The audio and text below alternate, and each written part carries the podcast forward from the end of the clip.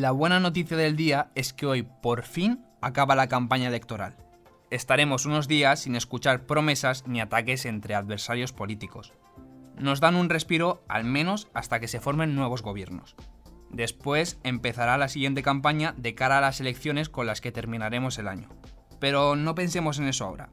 Dejemos pasar el día de hoy y disfrutemos mañana de la jornada de reflexión. Que yo me pregunto, ¿de verdad alguien utiliza el sábado para reflexionar? Déjame decirte, de todos modos, que por mucho hartazgo que nos causen estos periodos y la clase política en general, no debemos olvidar la importancia que tiene cualquier comicio y la responsabilidad que ejercemos con nuestro voto. Porque sí, no lo olvidemos, es una muy buena noticia que cada cuatro años podamos decidir libremente quién va a gobernar nuestras instituciones. Soy Adrián Pedroche y cada viernes quiero darte buenas noticias. Si necesitas un día sin sobresaltos, este es tu lugar seguro. Los buenos días, un podcast diario para ponerte de buen humor. Hoy te propongo un programa diferente para poner en valor el ejercicio al que estamos convocados el domingo todos los mayores de edad. Quizá mucha gente de mi generación que solo conoce la democracia no le da demasiado valor, pero los oyentes más mayores no olvidarán los tiempos en los que el derecho al voto no existía y sobre todo el derecho al voto universal, en el que cualquiera, más allá de su género o de su estatus social, pueda elegir libremente a sus representantes universales. En este podcast estamos acostumbrados a retroceder 20, 30 o 100 años incluso para buscar efemérides que merezcan un recuerdo. Hoy nos vamos a ir mucho más allá, hasta el siglo V a.C., para fijar la fecha en que encontramos el antecedente más lejano de unas elecciones. Y es como no, en la capital de la Grecia clásica. Allí se sentaron las bases de la democracia y eso incluía comicios, o bueno, algo que se le parecía, porque desde entonces la cosa ha cambiado mucho. En aquellos tiempos la democracia era directa, no representativa, es decir, no se elegía a alguien para que tomase decisiones por nosotros, sino que se votaban cuestiones directamente en la asamblea.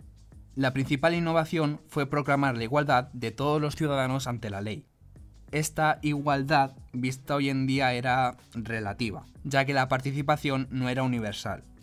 No se consideraban ciudadanos ni a las mujeres, ni a los esclavos, ni tampoco a los extranjeros que residían en Atenas. Total, que apenas un 15% de la población era considerada ciudadana. Pero aquello era lo más parecido al sistema que conocemos hoy en día. Y la verdad, no ha sido nada fácil llegar hasta aquí.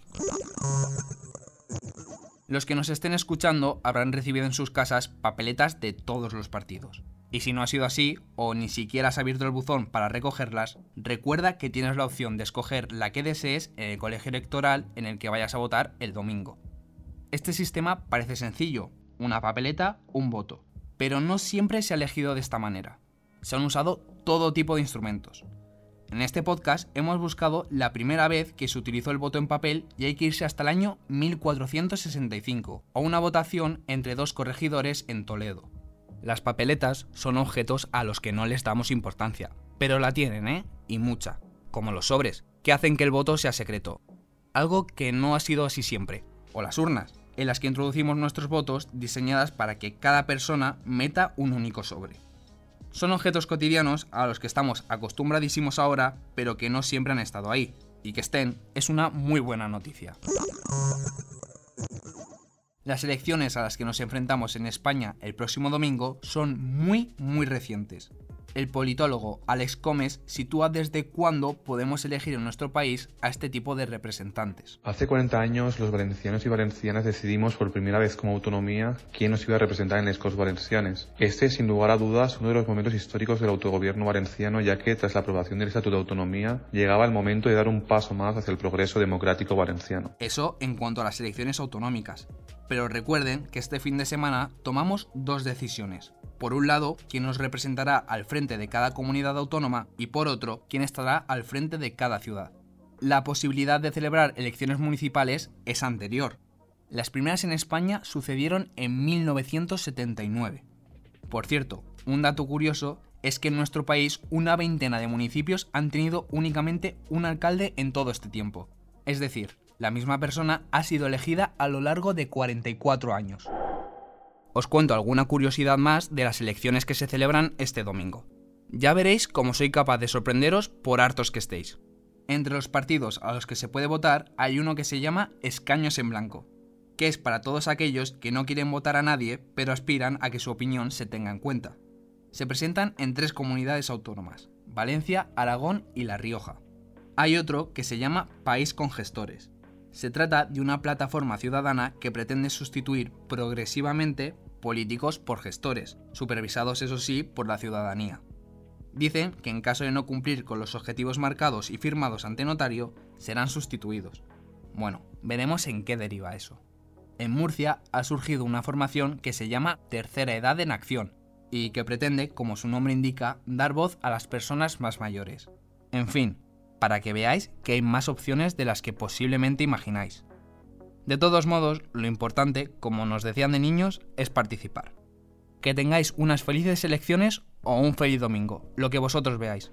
El próximo lunes más buenas noticias. Chao.